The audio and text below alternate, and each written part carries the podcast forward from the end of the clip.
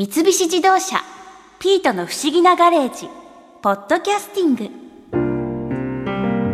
ねえピート。ガレージにしんちゃん置いて出てきちゃったけど N 博士の絵の特訓いつまで続くんだろうね。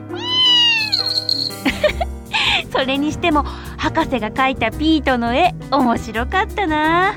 まああれはあれで味があっていいような気もするけどね。でも絵が上手い人って憧れちゃうな。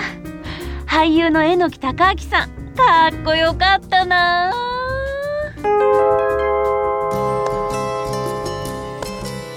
榎木さん元子と申します。よろしくお願いします。はいはいよろしくね。あの榎木さんここ水彩画があのたくさん飾られてますけれど、うん。ここって榎木さんが描いた絵が飾ってあるんですか？そうですよ。僕の、まあ、美術館といいますか僕の絵だけで成り立っている美術館です。えー、すごい。え俳優さんだけど絵も描かれるんですね。実はね僕俳優はもう40年近くやってるんですけども、はい。絵の方がもっと長くて、えそうなんですえか、ー出身がね鹿児島県なんですけれども、はい。そうだな。小学生の時もそうだけど中学ぐらいからもういっぱい絵は描き続けていて東京に出た時もねその絵を生かした仕事をしたいという思いで美大に入ったんですよ。うん美大を出られてそれから俳優さんになられたんですか？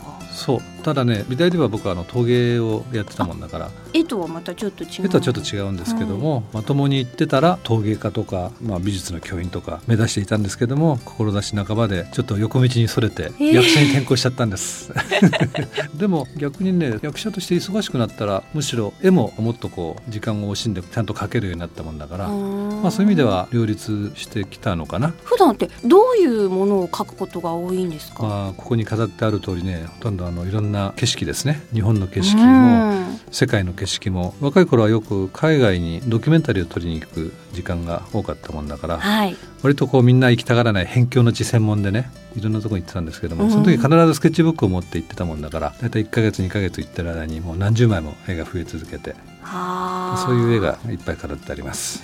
あのそういうところってご自身でやっぱり行きたくて行かれてそこでずっとスケッチをされてたんですか？まあ、ドキュメンタリーを撮りに行くこと以外にも結構ねアジアを放浪した期間が20代30代僕長いもんですから。えー、そうだったんだ。そう、まあ、もちろん芸能の仕事をしてたんだけどもずっと忙しく仕事してたわけじゃなくてあの2ヶ月3ヶ月何も仕事がこの先ないなと思うとすぐ海外一人で放浪してましたね。一人で行かれるんですか？もう基本的には全部一人旅。えー、じゃあもう長いこと海外行かれたりするとまあその場その場であここはこういい景色だなとかうん。思ったところで絵を描き始めるんですか？そうそう。もう僕はもう水彩画をずっと描き続けてるもんですから道具もね本当コンパクトなちっちゃいバッグに入る大きさだからもう気が向いたところであここだと思った時にもう描き始めて。はあそうなんだ。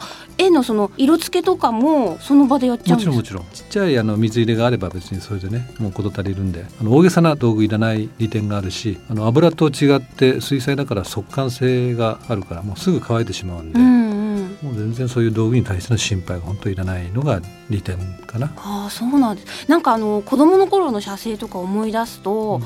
あのすっごい大きな板を持っがてガバンね。ガバンって言うんですかあれ、うんうん。それでなんかね紐がついてて、はいはい。でなんかあのバケツ3つぐらいに分かれたバケツ持って、あはいはい、水が入ってるやつ、ね。そうですそうです。でそれでなんかあのパレットと絵の具とって思うと結構な量になっちゃうなって、だから水彩画って大荷物になる印象だったんですけどそんなことないんですか？それはね大いなる錯覚だと思う。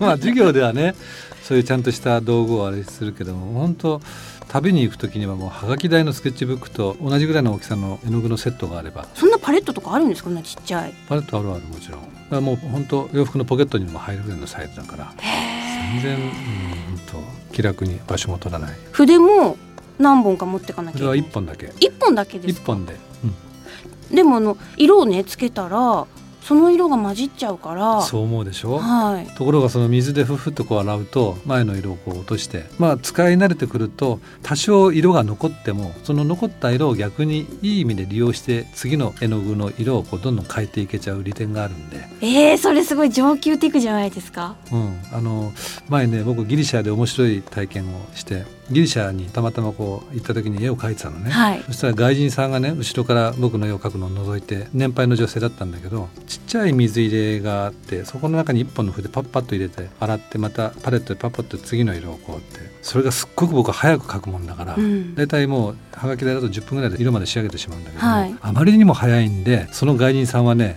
何を思ったかっていうとその水に何か仕掛けがあるんだと思ったみたいで 魔法の水みたいな。そうそう。だからその人が僕にいきなり質問したのね「Is it miracle water?」って言って。魔法の水ですか?」って聞かれて。思わず僕は「Yes of course」って答えちゃって「もちろんそうですよ」って、まあ、その後ちゃんと種明かしはしたんだけどもあまりにも早いもんだからどうしても水につけた瞬間に色が変わると思ったみたいで。でも僕は水でこう前の色を落として描いてるだけでそれが早すぎてガニさんにはそういうふうに映ったみたいだけど。そうなんです。ねでもあのこの榎木さんの絵を拝見するとすごくふわーっとした色がたくさんね見えるじゃないですか。だからうん。絵の具の付け方がやっぱり少し淡い色からうん。つけたりとかそういうこう計算があるんですかね、うん、まあやっていくうちにその計算とは言わないまでも、まあ、それなりのテクニックはつくんでうーんでもそのテクニックよりももっと大切なことがあって、はい。何を感じるかってことかな。自分の心がどう動くかってことが一番大事。うん。例えばすごいこう綺麗な景色があってどうぞこの景色は絵になりますから描いてくださいと言われても心が動かなかったらね絵は成立しないと思う、うん確かに。もうそれだったらもう写真撮った方が早いから。そうですよね。う、ん。そうじゃなくてあのどんな景色でもパッと見た時に自分の心がなんかちっちゃいきっかけでもいいから例えば吹く風がねとっても心地よくて頬をこう撫でる風があー気持ちいいと思った瞬間が絵の描き時。例えば向こうの山にこう木があってその木が風でさわさわっと揺れててその揺れ具合がすごく面白かったらあなんか面白いと思ったら心が動いてる瞬間だから、うん。それが絵の描き時。でうん。空見たら雲がぽっかり浮かんでてなんかあの雲の形面白いなと思ったら心が動いてる時だから絵の描き時。だからそうやって心がふっと動いた瞬間にそのもう本当瞬間芸で絵を描くとその時感じた気持ちが全部絵にも封じ込められるから。うわ素敵だなあ。そんな風にしてここにある絵は出来上がってるってことそうそう。もう極端な話僕はいつもね風を描きたいなと思います。わあ風ってだってもう何にも見えないものじゃ無色ないですか。透明だし匂いもしないしでも心地よさは感じるよね、うんうん。存在は感じるけど、うん。それをだから感じた心で描くと絵の中に風が吹くと思う。絵はねもっと自由だと思うんだよね。人によって例えば10人並んで同じ景色を見たとしてもみんな見えてるね景色が実は違うんだと思う、そっか、うん。え今拝見した東京駅の絵があったうんですけど、それがあの雲を描こうとすると普通こう白い絵の具で雲の形描くと思うんですけど、榎木さんの絵って青をこうどんどん濃くして白い隙間があるところが雲みたいになってて。いいとこに目をつけたね。油絵と水彩画の大きい違いは実はそこ。うん。油の場合は、まあ、日本画もそうだけど上から白い絵の具を塗れるけども水彩で一番白いのはキャンバスの地の色スケッチブックのそのものの白が残る。だから青い空を塗ってって残ったところが雲になる。逆の発想逆逆ですようん。ね、だからいかに塗らないところを生かしていくかっていうのがすごいポイントで。でそれも細密画にこうしてもう細かいところまで描くよりはほわーんとぼかした方が見る人の想像力をかきたててくれるから、うん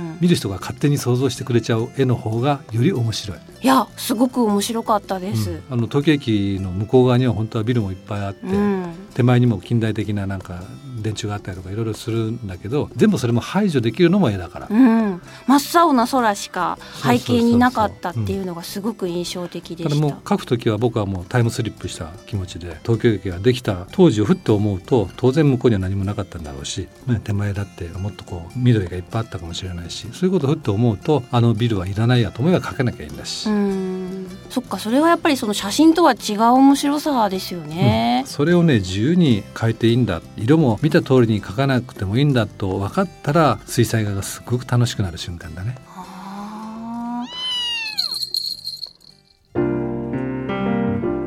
いい季節になってきたし今度ドライブがてらにしんちゃんや博士と一緒に外に絵を描きに行きたいな。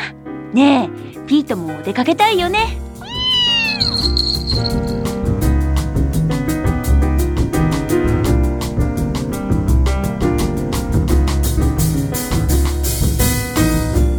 三菱自動車ピートの不思議なガレージポッドキャスティングこのお話はドライブアットアース三菱自動車がお送りしました。